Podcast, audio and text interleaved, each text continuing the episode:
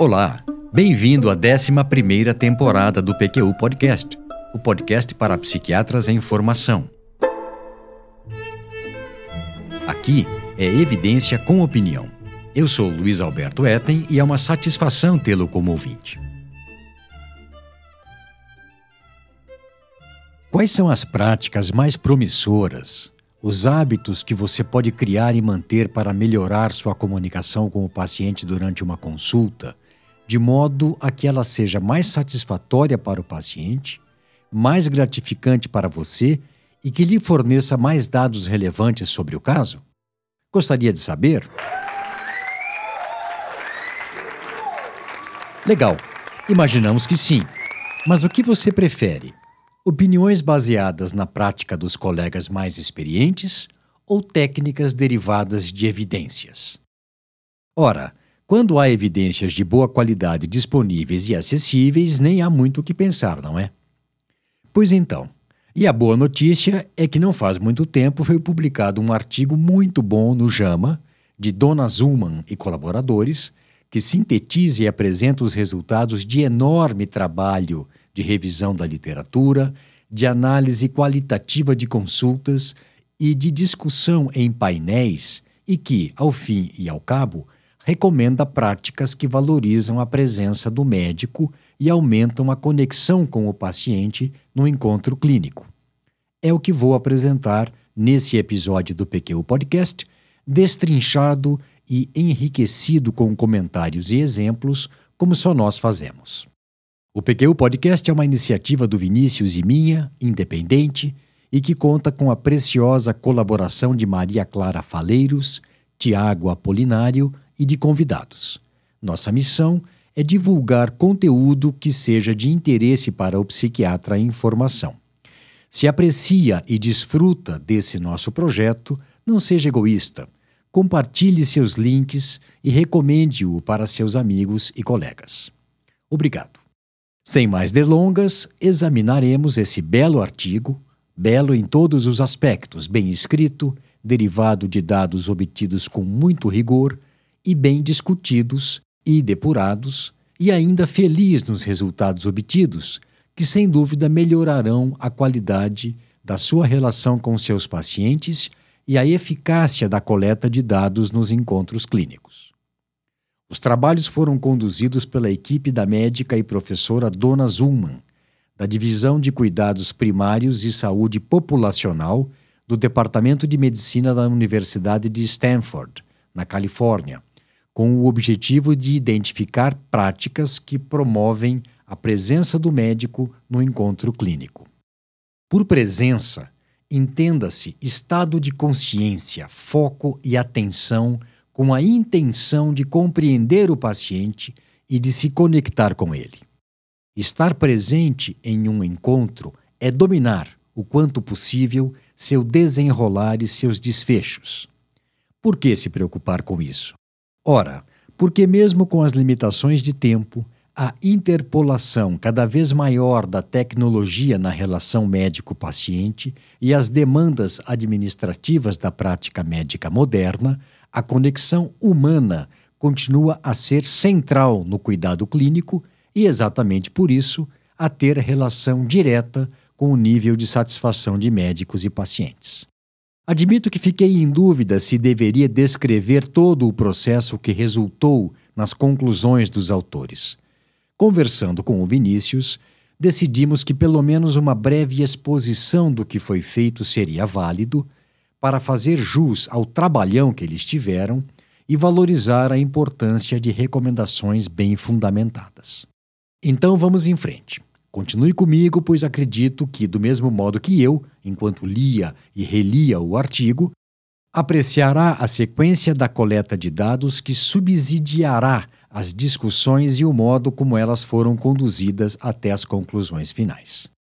Primeiramente, foi realizada uma revisão sistemática da literatura médica e de ciências sociais com o intuito de se identificar evidências de intervenções interpessoais que poderiam auxiliar na construção de rotinas para melhorar a presença do médico no encontro clínico.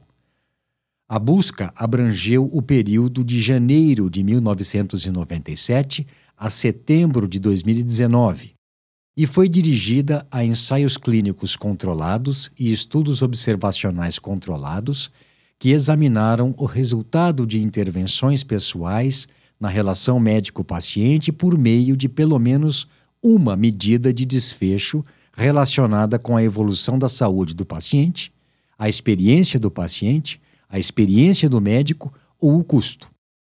A qualidade do desenho dos estudos foi avaliada de acordo com os critérios Cochrane para a graduação de ensaios clínicos controlados e pelo Effective Practice and Organization of Care for Controlled Observational Studies. O nível das evidências foi avaliado pelos critérios do Oxford Center for Evidence-Based Medicine. A extensa revisão da literatura foi suplementada por um experimento original. 27 interações médico-paciente realizados em três ambientes diferentes foram analisadas: 10 em um centro médico de ensino, 7 em uma instalação da Veterans Administration e 10 em Centro Médico Federal de boa qualidade. Os detalhes dessa amostra e de como ela foi selecionada você encontrará no artigo, cuja referência completa está em nosso site pqpodcast.com.br, na aba referente a esse episódio e no suplemento eletrônico dele.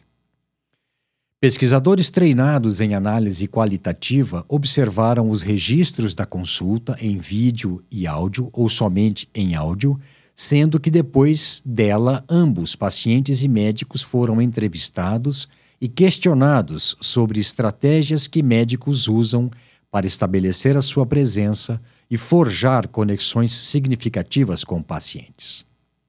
Ainda como parte da coleta de dados original, foram conduzidas e analisadas entrevistas com 30 profissionais de outras áreas não relacionadas à medicina, cujos trabalhos envolvem cuidado relacional e interações interpessoais intensas. Então foram gerentes de área, empresários, assistentes sociais, professores, pessoal de mídia, entretenimento, design e artes, policiais e bombeiros, entre outros. O processo de seleção, recrutamento e estratificação desses profissionais está também descrito em um apêndice do suplemento eletrônico do artigo. Muito bem.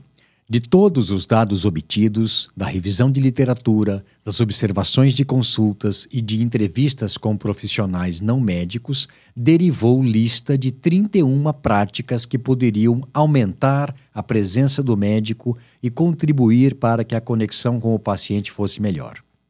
A partir daí, o grupo de pesquisadores se encontrou semanalmente por dois meses para revisar a evidência para cada uma dessas práticas.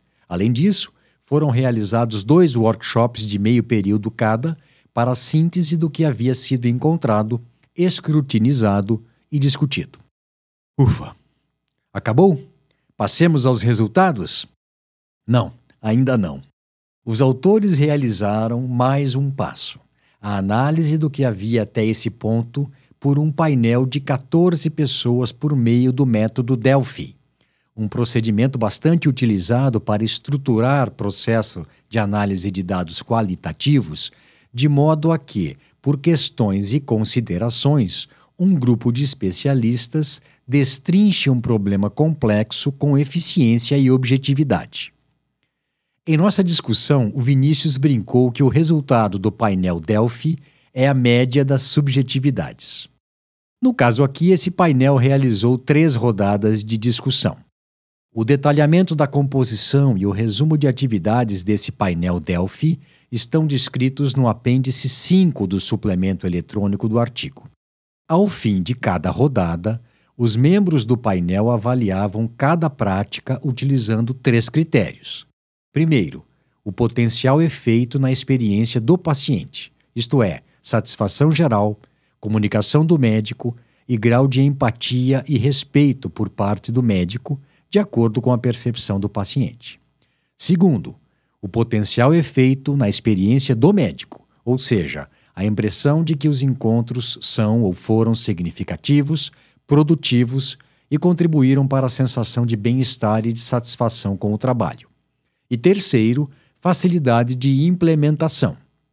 Isto é, simplicidade com que pode ser integrado em diversos ambientes clínicos ambulatoriais, considerando a complexidade do serviço, as limitações de tempo e a necessidade de treinamento específico. Cada um desses critérios foi avaliado usando uma escala Likert de nove pontos, variando de menos 4 a mais 4.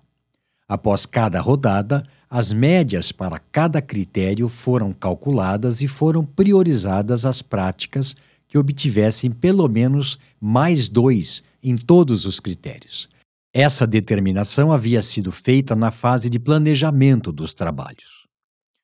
Ao término da terceira rodada, cada um dos membros do painel devia listar as top 5 práticas.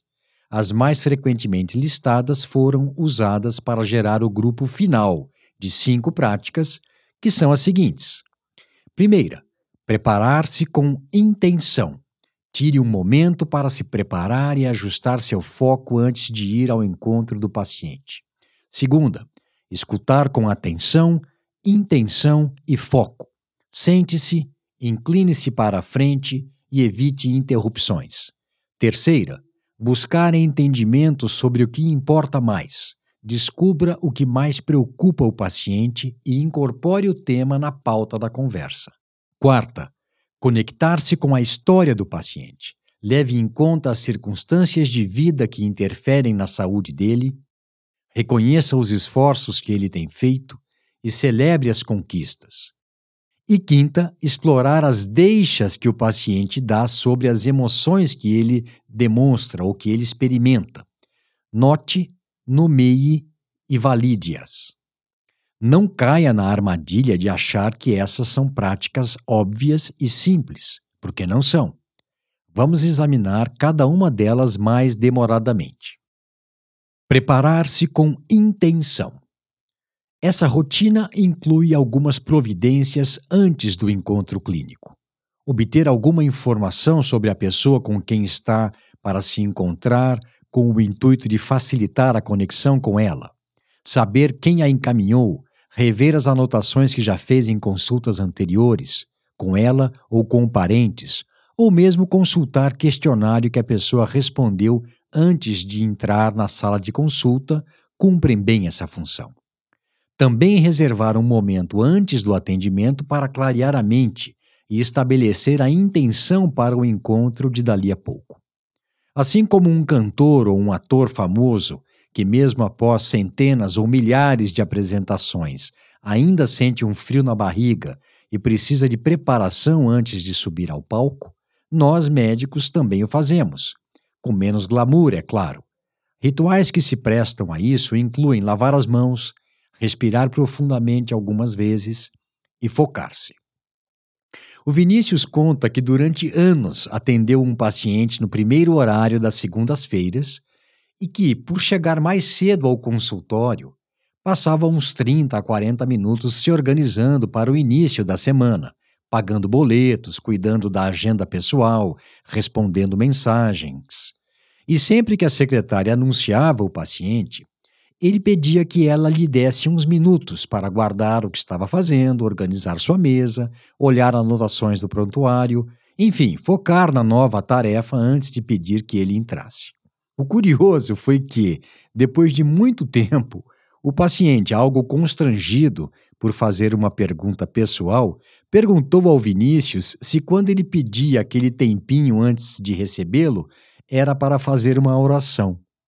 Não era o caso mas o paciente acertou no seguinte: o Vinícius estava intencionalmente se preparando para recebê-lo. Escutar com atenção, intenção e foco. Essa prática possui dois componentes: escutar com o nosso corpo todo, valendo-nos de linguagem corporal receptiva e evitar interrupções. O ritual aqui envolve comportamentos não verbais que transmitem interesse e disponibilidade e facilitam a escuta. Dentre eles, sentar-se com os braços apoiados na escrivaninha, com o corpo em direção ao paciente, em posição de receptividade, braços relaxados, olhar atento, feições descontraídas e não interromper o paciente com muita frequência, particularmente durante sua descrição das queixas e das preocupações que tem. Trocando em miúdos, sentar-se confortavelmente, escutar e se manter presente enquanto o paciente compartilha suas queixas, dando-lhe espaço para falar e controlando o seu desejo de interrompê-lo e de direcionar a conversa. Parece óbvio e simples, mas não é. A condição para escutar depende de uma série de fatores e de preparo. É incrível como temos notícias de muitos colegas que, infelizmente, têm atitude oposta a esta. Os estragos na relação com o paciente no desfecho do tratamento são grandes e às vezes irreparáveis. Buscar entendimento do que importa mais. Essa prática visa apreender o que é mais importante para o paciente e desenvolver prioridades compartilhadas para a consulta.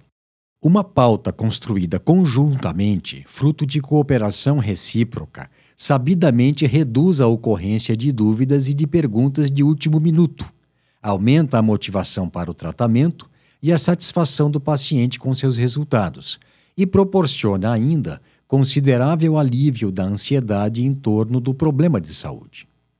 Uma maneira simples e eficaz de implementar essa técnica, essa prática, é começar a consulta com uma pergunta aberta do tipo: O que o traz aqui?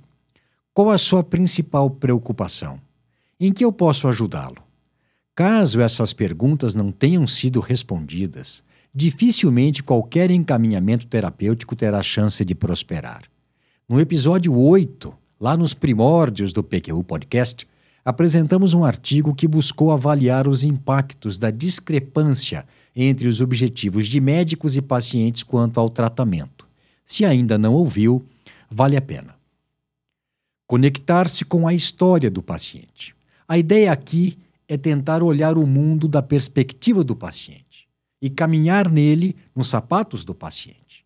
A partir desse exercício, torna-se possível 1. Um, demonstrar consideração pela perspectiva do paciente, postura que faz com que o médico se torne mais presente e acessível na interação, fato que melhora a qualidade do cuidado.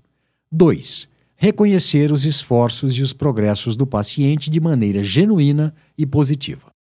E por último, explorar as deixas emocionais que o paciente dá que ele lhe apresenta. Aqui os objetivos são decodificar os sinais verbais e não verbais das emoções que o paciente experimenta, eliciar emoções nele por meio de perguntas e, principalmente, uma vez que elas forem identificadas, validá-las. Isso pode ser feito com comentários, por exemplo, como: Isso parece mesmo muito difícil. Ou percebo que isso está afetando bastante você. Não sei se já percebeu na sua prática, mas o que mais comumente angustia o paciente é ele não saber o que tem. E, ainda mais do que isso, se existe tratamento e o que o espera: melhora, controle total, cura, recaídas, uso continuado de medicamentos de efeitos colaterais ou limitações que o problema poderá causar e modificações resultantes na sua maneira de levar a vida. Portanto, esses pontos não podem ficar sem esclarecimento. Muito bem, era o que eu tinha preparado para esse episódio do PQU Podcast. Imagino que você possa estar um pouco frustrado, afinal, os hábitos que foram aqui indicados, com base na triangulação de revisão de literatura, entrevistas analisadas qualitativamente e opinião de experts, são meio que óbvios e já eram recomendados a partir da experiência de bons clínicos. Sim, até já os abordamos aqui nos episódios 3, 33 e 42 do PQ Podcast. Mas repito a pergunta que fiz no começo desse episódio. Prefere recomendações empíricas ou derivadas de evidência de qualidade? Se elas forem coincidentes, tanto melhor. O bom senso e a experiência ditavam regras boas, mas agora mais firmemente substanciadas. Um último comentário antes de me despedir. Às vezes, é preciso muito empenho para confirmar o óbvio. E nesse caso, que vale a pena preparar-se para receber o paciente, escutá-lo atentamente, aceitar suas queixas, conectar-se com a história dele de modo a contribuir positivamente na sua continuação e atentar-se para as emoções que surgem durante a consulta para fazer a diferença no encontro clínico. Um abraço e até a próxima.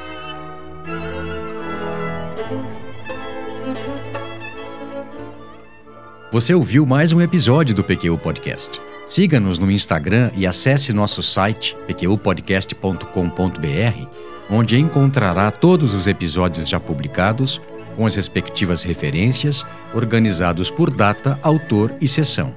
Agradecemos sua atenção.